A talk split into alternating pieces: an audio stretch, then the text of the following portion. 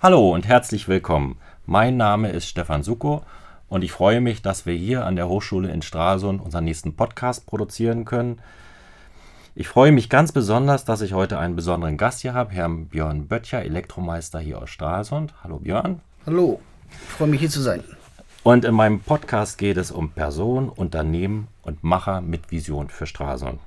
Björn, du bist 48 Jahre Stralsunder, kommst von, bist von hier, kommst hier aus Stralsund, kommst ursprünglich aus Rostock, lebst jetzt hier in Stralsund.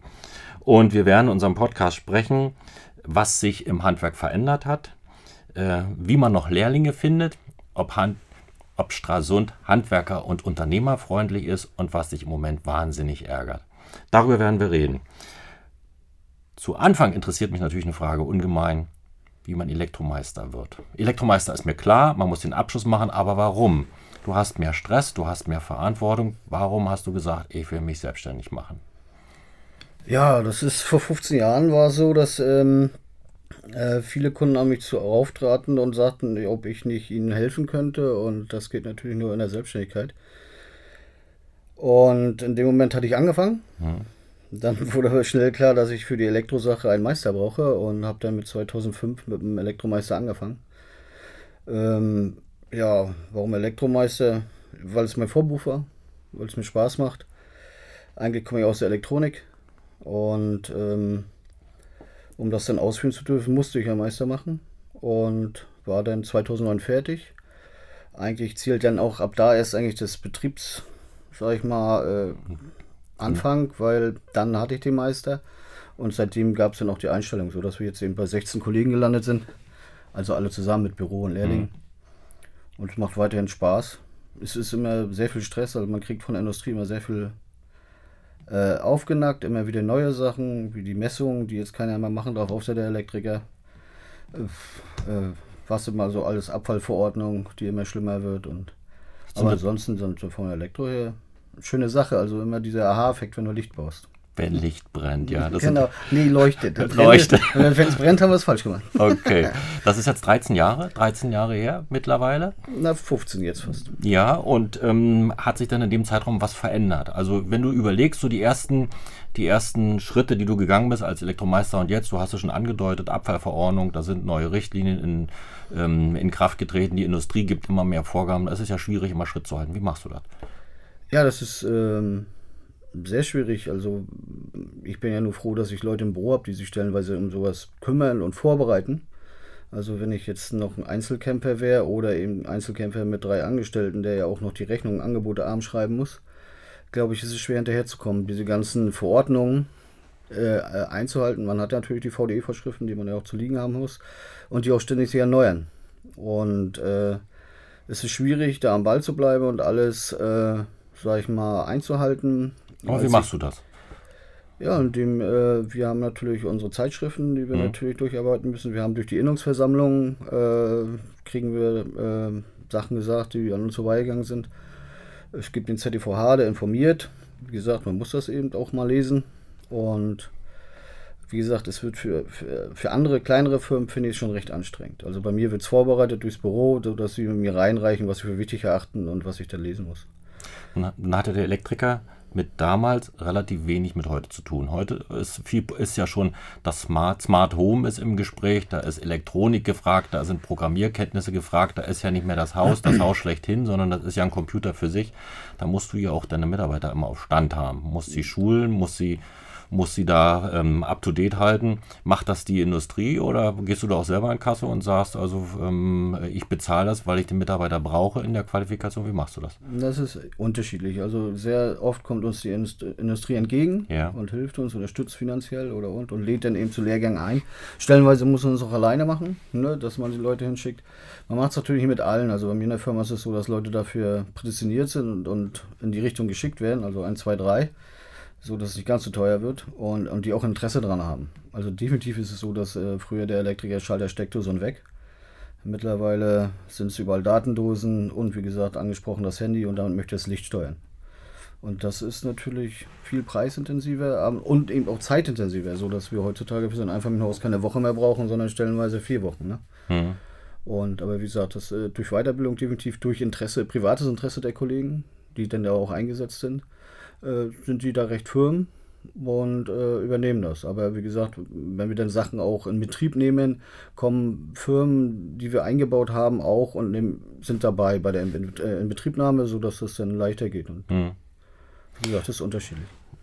Ich habe ja am Anfang die Frage gestellt, wo kriegt man noch Lehrlinge her? Das Berufsfeld hat sich bei dir ja drastisch verändert. Das heißt, es ist viel mehr Elektronik, es sind Grundkenntnisse erforderlich. Du hast gesagt, dass es auch mit dem, mit dem Handy zu steuern geht. Irgendeiner muss das ja tun. Und wenn ich jetzt Interesse wecken will für den Beruf, kann ich ja nicht nur das Handy hochhalten und sagen, guck mal, das ist, das ist der Elektroberuf, sondern da sind ja auch ein paar Grundlagen erforderlich. Ist es das, was die Jugendlichen noch, noch an oder ähm, sagen die, also das ist mir alles zu kompliziert, ähm, da muss, da schwitze ich, wenn ich da noch eine Dose setze, da muss ich dicke Kabelkanäle schleppen.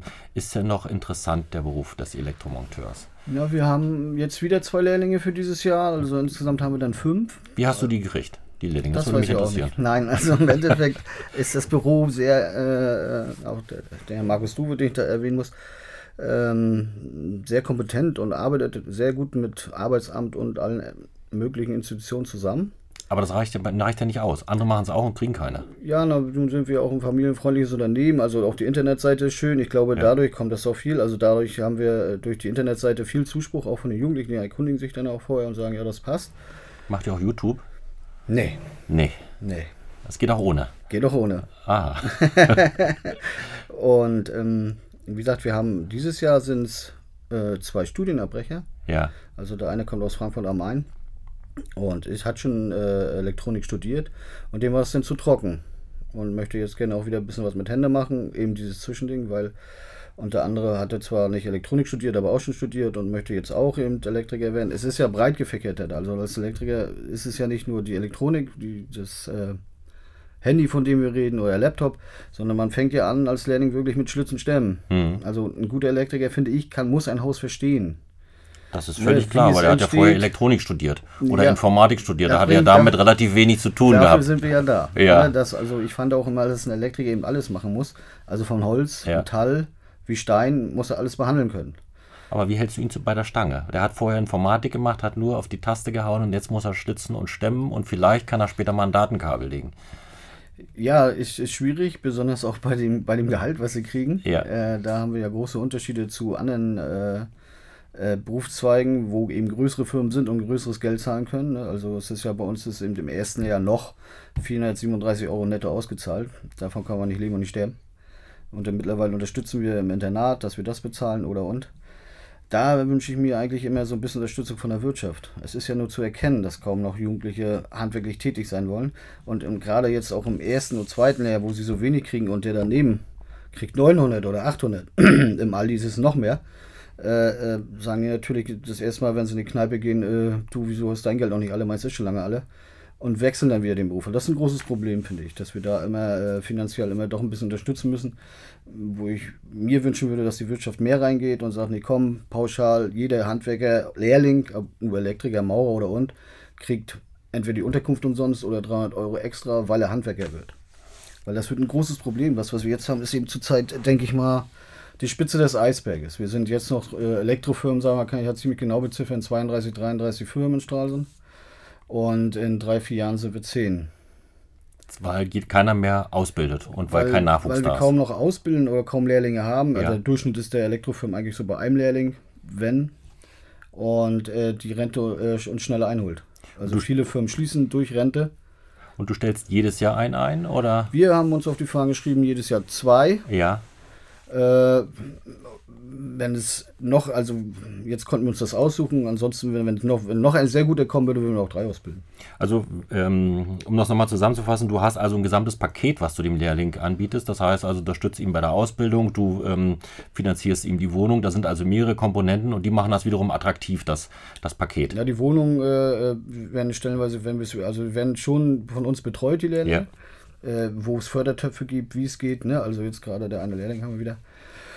dass er am Donnerstag einen Termin beim Arbeitsamt hat, wo das Büro sich auch darum gekümmert hat, dass er hingeht und irgendwo Förderung herkriegt. Ja. Ne, also äh, direkt finanzielle Unterstützung bei der, ein, bei der Wohnung hier, nein. Ja. Beim Internat in Neubrandenburg, ja. Ja. Okay, gut. Das mal probieren ja andere auch. Aber ihr habt trotzdem einen gekriegt. Das war jetzt, weil ihr eine gute Website habt, weil ihr gute Mund-zu-Mund-Propaganda macht. Deshalb seid ihr an den Kandidaten gekommen. Genau, und äh, sie sind ja dann werden ja dann ja. eingeladen und dann gibt es eben das Gespräch in dem ja. Raum, wo wir auch gesessen haben, im ja. Partyraum. Und ähm, wir hatten den Einlehrling, der hat dann sofort gesagt, ich brauche, ich hätte, der hätte noch weitere Termine gehabt und hat gesagt, nö, das, was ich gehört habe und was ich gesehen habe, gefällt mir, ich bleibe gleich hier ähm, weil die Elektromeister ja nicht ausreicht, hast du gesagt, ich nack mir noch ein Ehrenamt auf und bin noch stellvertretender Obermeister in Stra äh, hier in Stralsund. Mhm. Das ist ja im Prinzip, wir haben ja sehr engagierte Elektroinhaber ähm, gehabt, Elektromeister gehabt. Da gibt es also einen Bürgerschaftspräsidenten, mhm. der Elektromeister ist. Da gibt es einen Präsidenten des ZDHs, der äh, das Bundesverdienstkreuz bekommen hat, mhm. der Elektromeister gewesen ist. Das liegt also ein bisschen in der Linie. Fakt ist, ist aber mehr Arbeit für dich. Du hast ja schon ein paar Dinge angesprochen, die dir querstehen, wo du sagst, da muss Unterstützung kommen. Warum machst du das mit dem Ehrenamt? Macht ja nicht jeder. Naja, das Grundprinzip ist, wenn ich es nicht mache, macht es ein anderer. und der mögt dann vielleicht anders fungieren wie ich. Ja. Das ist ja mal, finde ich, das Grundproblem bei Polit einer muss Politik. Es oder ja. und einer muss es machen. Und wenn du es nicht machst, kommt ein anderer. Und mit dem bist du wahrscheinlich nicht zufrieden. Mhm. Ja, das ist ja das Erste, ne, wo man dann drüber nachdenkt. Und äh, gerade bei uns kam ja das äh, vor, ich weiß gar nicht, wie lange ist das her, zwei Jahre, äh, dass eben die alte Riege aufhören wollte, im Rentenalter war und eben sich jetzt ziemlich schnell neue finden mussten. Ne? Mhm. Und ähm, ich finde, das hat ganz gut geklappt, dass wir das sehr gut ersetzt haben. Ja, ähm, Klaus steht ja trotzdem immer noch neben uns, ist ja Ehrenmitglied und, und äh, die älteren Außenvorstandmitglieder helfen uns ja auch immer noch weil man muss ja auch reinwachsen. Man Natürlich. muss ja gucken, was kommt. Keiner wusste, wie viel Zeit kostet das. Das war das Schlimme. Aber äh, ich sag mal so, von der Sache her ist es äh, nicht ganz so zeitintensiv, wie ich, da, wie ich es befürchtet hatte. Ist denn Stralsund handwerkerfreundlich? Hast du das Gefühl, dass du, wenn du in deiner Funktion als Handwerksmeister oder als stellvertretender Erinnerungsobermeister sagst, also das liegt mir völlig quer, dass du gehört wirst, oder verpufft das im Wald? Naja, also im Endeffekt äh, gibt es äh, definitiv Gespräche zwischen der Erinnerung und dem Oberbürgermeister. Ja. Also die, die, die, sind da und, und äh, man versucht, aber du weißt ja, das dauert alles mal ein bisschen länger. Also sind viele Gespräche, bis mhm. das alles so klappt. Ich glaube, ich bin auch ein, guter, äh, ein großer Förderer von Stralsund durch die Strafzettel, die ich immer kriege. ich wundere mich immer, dass ich noch nicht eingeladen bin zur Feier. Ja. Ne, obwohl ich eben die Handwerkerkarte habe. Ähm, Aber das ist ein generelles Problem, ja? Handwerker in der Innenstadt kriegen generell Knöllchen aufgehängt, wo sie auch immer sind. Da würdest du eine andere Regelung wünschen wollen. Ja, na, sie ist immer sehr steif. Von ja. Politessen, gut, die müssen auch ihr Geld verdienen. Aber äh, wenn wir eben mit einem Rad auf dem Bürgersteig stehen, damit andere Autos noch durchfahren können, wird es halt geahndet und wir kriegen Knöllchen. Hm. Obwohl der Kinderwagen dahinter durchgepasst hätte oder und. Ne, wir hm. versuchen natürlich, aber die Jungs müssen ausladen, die müssen einladen, die müssen arbeiten, müssen manchmal sehr schnell vor Ort sein. Ähm, und jetzt im Sommer ist es. Hast du das schon mal angesprochen oder ähm, da ein Gespräch gesucht, dass das Problem vielleicht Moderator gehandhabt wird? Nein, noch nicht. Also ähm, in der Firma machen wir es sehr oft, dass wir sagen, ja. wie können wir es vermeiden, oder ja. aber im Endeffekt stellenweise geht es nicht und dann müssen wir es halt so in Kauf nehmen. Mhm. Ähm, nun gibt es ja ein großes, also der Mittelstandsverein hast du ja schon mitbekommen, ähm, hat ja den Prozess der Stadtmarke ähm, entwickelt, was wir als äh, großes Manko sehen, dass wir in der Wahrnehmung nicht die, die Wahrnehmung bekommen, die wir eigentlich im größeren Maßstab gesehen haben wollen. Nun sehe ich deine, dein Logo, sehe es auf jedem Auto vorne drauf, groß und markant. Das ist ein tolles Logo, finde ich, das ja auch eine gewisse Assoziation, Assoziation und Bezug zu Stralsund haben soll. Mhm. Ähm, warum hast du das gemacht? Vorne. Wiedererkennungseffekt ist klar, das soll es natürlich erster sein. Grund, erster Grund. Ja. Erster Grund, klar, aber du hast natürlich einen Bezug zu Stralsund. Ja, weil äh, ich nur gerne in Stralsund lebe oder und und ich in Stralsund, wie gesagt, wir fahren auch nicht weit, also äh, weil ich, äh, wir haben also unser Arbeitskreis ist äh, Dars, Rügen, Greifswald und der Stralsund ist der Mittelpunkt und wir wollten in Stralsund am Markt oder so und äh, wie gesagt, das habe ich mal in einer Meisterstunde gelangweilt gezeichnet und dann eben drucken lassen. Hm. Und aber insgesamt fand ich eben ein Wappen als Firma und als Wiedererkennungswert und eben dann zu Stralsund. Also immer wieder werde ich dann ja gefragt, oder ach, der mit dem Wappen. Ich sage, nee, aber nicht kein Straßenwappen, ist kein Straßenwappen. Ja, ja, ja. Also es ist, äh, eine gewisse dichte Nähe dran. ist dichte dran ne, am Wappen, genau. Ja. Es fällt auf jeden Fall auf. Fällt mhm. auf jeden Fall auf. Und der Elektrobezug ist ja auch da. Definitiv, das ist eine Steckdose. Ja. Das Schlimme ist, da kommt Funken raus. Okay. Ähm, ich muss nochmal zurückkommen zu den verändernden Märkten. Das heißt also, du hast eingangs gesagt, ähm, die Industrie gibt den Schritt vor und ich muss in der Qualifizierung, ich muss mit meinen Mitarbeitern da Schritt halten. Nun habe ich auf der einen Seite natürlich die Qualifizierung. Ich muss mit den Mitarbeitern immer up-to-date bleiben, dass ich auch den Anforderungen des Kunden ähm, äh, immer Rechnung tragen darf. Auf der anderen Seite ist natürlich auch Bewegung im Markt. Und ich habe gelesen, du bist familienfreundliches Unternehmen. Familienfreundliches Unternehmen, wir haben uns ja im Vorfeld darüber unterhalten, macht man, weil man ein sozial eingestellter Mensch ist, das bist du in jedem Fall. Und natürlich auch, weil du dich mit den Problemen des Mitarbeiters identifizierst und ihm Lösungen anbieten willst. Da hast du gesagt, bist du eigentlich sehr gut auf dem Weg, weil ich dich gefragt habe, was heißt für dich familienfreundliches Unternehmen? Ja, na, definitiv ist es ja so, dass, äh, also für uns, also es macht ja, also das Motto des Betriebes ist ja miteinander alt werden. Mhm. Und das kann ich nur, wenn ich mich wohlfühle. Das kriege ich natürlich alles nicht, leider nicht mehr oder nicht übers Geld hin. Also muss das andere dann, also ich werde nie mit der Werft Schritt halten können, die dann 3, 4 Euro mehr die Stunde gibt. Aber ich möchte meine Kollegen ja gerne bei mir halten. Also werden sie dann eben von A bis Z betreut. Also wenn das Auto kaputt ist, äh, fahren sie die in die Autowerkstatt, die, die wir betreuen, sodass also da immer ein Geben und Nehmen ist. Und äh, mit anderen Sachen auch. Wie gesagt, also Ämter, Wohnungs... Äh, wir, wir arbeiten ja, wir haben die alle Kunden ja im Stamm. Und, und brauchen ja nur reingucken und sagen, ha, den kennen wir und rufen den an und für den Kollegen und sagen, kann der jetzt nicht und so und dadurch äh, kann er in Ruhe arbeiten. Also du integrierst deinen Mitarbeiter in dein Netzwerk. Genau. Sagst, er soll seine Leistung erbringen und alles andere kümmere ich mich. Genau. Das heißt für dich familienfreundliches Unternehmen. Ja, ne, und wie gesagt, äh, es gibt also, äh, die sagen zwar noch Bescheid, wenn das Kind mhm. krank ist, aber im Endeffekt spricht nie was dagegen, dass sie dann zu Hause bleiben. Weil ich finde, die Familie und Kinder, gerade in Deutschland, gehen vor. Mhm. Da wird zu wenig gemacht. Nun bist du ja Handwerker, engagierst dich als äh, stellvertretender Erinnerungsobermeister und bist Handwerker mit Leib und Seele. Wenn ich jetzt komme und sage, du, wenn wir zuhören, morgen will ich mich selbstständig machen, ich will Handwerker machen, ich will ähm, Elektromeister werden, was würdest du sagen? Würdest du sagen, Mensch, geile Sache, mach das, da kannst du richtig Geld verdienen. Oder was würdest du mir auf den Weg geben? Ja, also ganz interessant ist, dass du es nicht nebenbei machst wie ich, den Meister die viereinhalb ja. Jahre, sondern dass du dann ja Auszeit nimmst und dann im Zusammenhang machst, den ja. Meister. Ja, aber ansonsten äh, spricht nichts dagegen, das jetzt zu werden. Also ich würde dir sagen, dass die Welt zurzeit oder der Markt offen ist, also dass ähm, viel, viel mehr Arbeit stellenweise da ist als Kollegen und das auch eine Weile so bleibt. Und, ähm, und wenn ich dir noch sage, ähm, ich will es aber unbedingt in Stralsund machen, was würdest du dann sagen? Äh, auch nichts dagegen. Wie gesagt, also ähm, früher hätte man ja gesagt, nee, ich will keinen Konkurrenten. Äh, aber habe ich Mitbewerber? ja, also das wäre vielleicht weniger, weil ich würde in ganz anderem Feld sein, aber ich sage mal, sind die Bedingungen für einen Handwerksmeister in Stralsund handwerksmeisterfreundlich? Frage ich dich, der täglich damit zu tun hat. Ja, nun habe ich ja keine großen Vergleichsmöglichkeiten zu anderen Städten. Ja. Ne, aber ich denke, es ist hier wie anderswo. Ne? Man hat dieses äh, äh, klar, so eine, so eine pulsierenden Städte wie Rostock äh, sind Na, ich gebe mal, vielleicht ein, ich geb mal vielleicht eine Anregung, damit ich da konkreter werde. Also ich sage mal, mich interessiert, ähm, äh, wie ist das, wenn ich ähm, Zulassung für meine Autos habe, wenn ich, wenn ich mein Gewerbegebiet erweitern will, wenn ich mein Produktionsumfeld erweitern will, wie ist meine Internetverbindung? Das sind alles Dinge, die mich ja als Handwerksmeister interessieren. Ähm, ist das ausreichend, was ich habe? Würde ich mir wünschen, dass es etwas flotter gehen würde oder wie ist dein Eindruck dazu? Ja, na, Internet ist klar, äh, wird gerade bearbeitet, war immer schlecht. War immer schlecht. Und hoffen wir jetzt, dass eben durch die äh, neuen Leitungen äh, es besser wird. Ja. Das ist ja also bei uns immer, dass wir unsere Häuser, Einfamilienhäuser schon immer sehr gut auf CAD und äh, Datenleitung vorbereiten.